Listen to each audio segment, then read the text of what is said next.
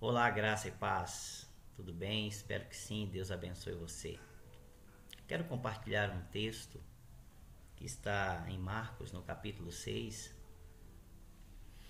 sobre, e muito conhecido por todos, sobre Jairo, aquele líder da sinagoga, cuja filha estava doente e ele havia ido pedir que Jesus fosse até sua casa curar a sua filha.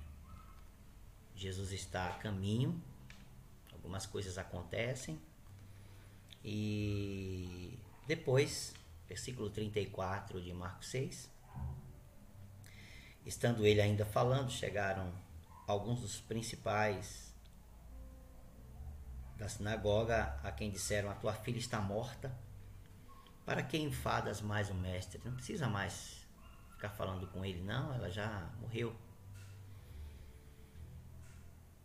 E Jesus, tendo ouvido estas palavras, disse ao principal da sinagoga: Não temas, crê somente. E não permitiu que ninguém o seguisse a não ser Pedro, Tiago e João, irmão de Tiago. E tendo chegado à casa do principal da sinagoga, viu o alvoroço e os que choravam muito e pranteavam. E entrando, disse-lhes: Por que vos alvoroçais e chorais? A menina não está morta, mas dorme e riam-se dele. Porém, ele tendo os feito sair, tomou consigo o pai e a mãe da menina e os que, e os que com ele estavam, seja, os três discípulos, e entrou onde a menina estava deitada. E tomando a mão da menina, disse Talita cumi, que traduzido é Menina, a ti te digo, levanta-te.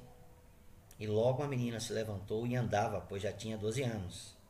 E assombraram-se com grande espanto, e mandou-lhes expressamente que ninguém o soubesse, e disse que lhe dessem de comer.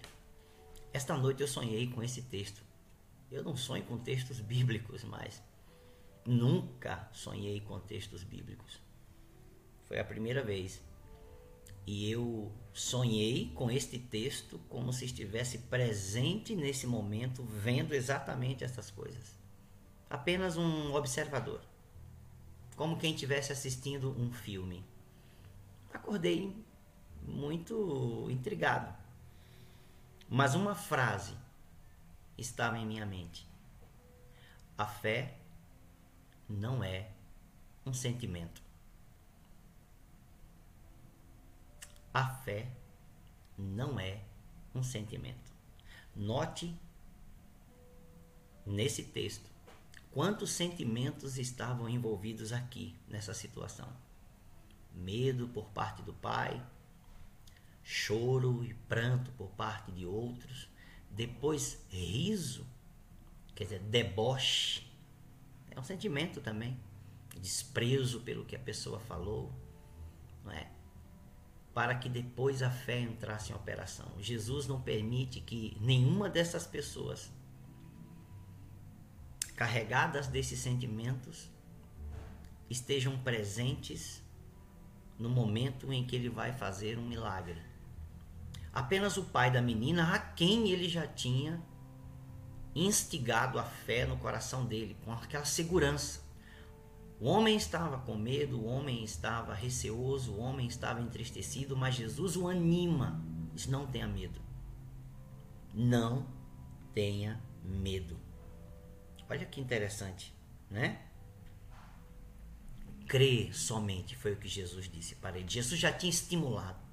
Aquele homem provavelmente estava ainda com um sentimento ainda complicado mas ele estava seguro pela presença daquele que havia dito o que disse. Nós podemos nos sustentar nas declarações de fé. Nós podemos nos sustentar nas declarações de fé. A fé é uma semente, mas a fé declara o que crê. Por isso, antes de ressuscitar a menina, Jesus disse aos presentes ali: ela não está morta. Ela estava.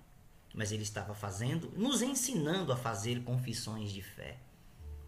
Aqui não tem nada a ver com essas doutrinas falsas, enganos é, para as pessoas controlarem as pessoas. Nós estamos lendo o texto bíblico, uma confissão verdadeira da fé, a declaração de uma fé. Antes de ressuscitar a menina, Jesus disse: Ela está dormindo, ela não está morta. As pessoas sabiam que elas estavam mortas e desprezaram Jesus, zombaram dele. Mas ele fez uma declaração de fé. Sobe ao quarto onde a menina está e fala: Levanta-te. E ela levanta-se. A ressurreição acontece, o milagre acontece.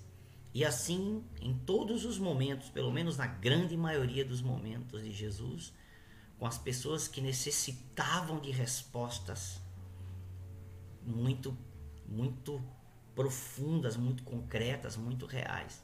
Jesus estimulou a fé no coração dessas pessoas.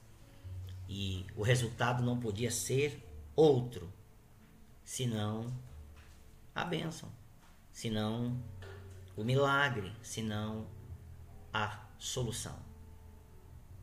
Eu acordei com esta palavra com esta frase, a fé não é um sentimento, portanto, não permita que os sentimentos atrapalhem as declarações da sua fé. Não permita que sentimentos, não importa quais sejam, é, fiquem entre você e a declaração da sua fé.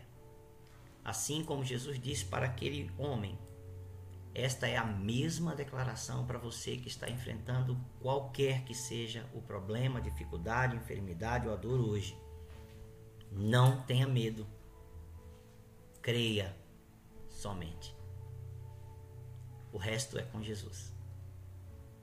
O Senhor te abençoe. Fique na paz.